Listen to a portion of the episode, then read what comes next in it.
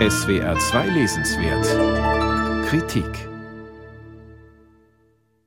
Der britische Soldat Julian Grenfell schrieb im Ersten Weltkrieg an seine Mutter Ich liebe Krieg.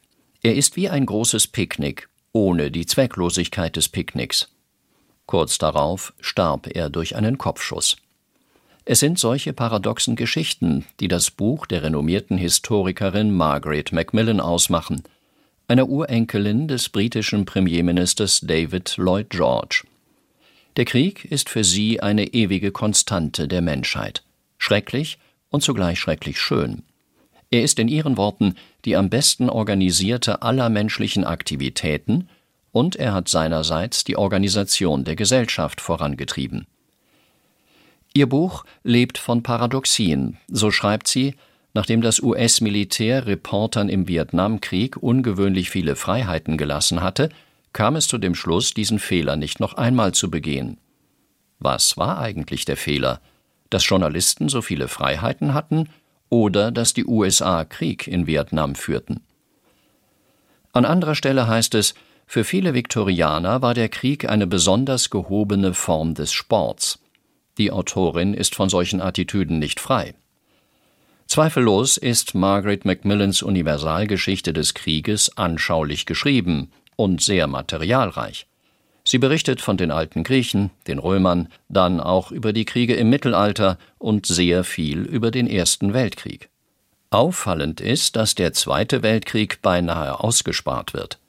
Eine der wenigen Episoden aus dieser Zeit spielt in dem von den Deutschen besetzten Paris. Ein Angehöriger der Gestapo inspizierte das Atelier Picassos, sah das berühmte Gemälde Guernica und fragte den Maler, ob er das gemacht habe, worauf Picasso antwortete Nein, das waren Sie. Die kanadische Historikerin, die vor ihrer Emeritierung lange Zeit in Oxford lehrte, hat einen sehr angelsächsischen Blick auf den Krieg.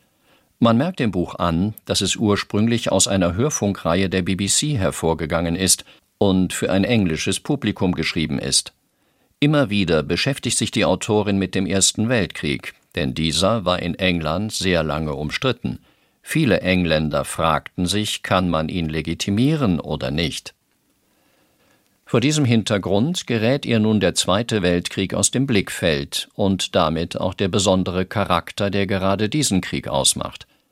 NS-Deutschland hatte nicht nur im Westen, sondern auch im Osten Europas einen Angriffskrieg begonnen. Wie bereits vor 25 Jahren die Wehrmachtsausstellung zeigte, hatte dieser Krieg den Charakter eines Vernichtungskrieges, den ein angebliches Volk ohne Raum, als das sich die Nazis begriffen, gegen die von ihnen sogenannten slawischen Untermenschen führte und dabei besonderen Wert darauf legte, möglichst viele Jüdinnen und Juden zu töten. Dass die Autorin den besonderen Charakter dieses Vernichtungskriegs nicht erkennt und nicht als eine neue Stufe in dieser langen Geschichte der Kriege versteht, schmälert ihr sich über Jahrtausende hinstreckendes Kompendium ganz erheblich. Denn was bleibt von der von ihr beschriebenen Ambivalenz des Krieges, der angeblich die edelsten und die niedersten Seiten der menschlichen Natur hervorruft, angesichts eines solchen Vernichtungskrieges noch übrig? Die Schlussfolgerungen, die die Autorin aus ihrer Kulturgeschichte des Krieges zieht, sind mager. Voraussagen über die künftige Gestalt des Krieges ähneln Pferdewetten, so meint Margaret Macmillan. Angesichts des heutigen Debakels in Afghanistan, das sich ja seit Jahren abzeichnete, wäre eine Reflexion über Zwecke und Mittel angebracht gewesen. Eignen sich militärische Mittel dafür, eine Gesellschaft demokratisch umzugestalten? Margaret Macmillan gibt darauf keine Antwort.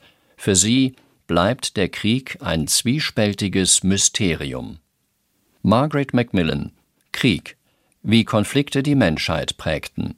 Propyläen Verlag 2021 384 Seiten 30 Euro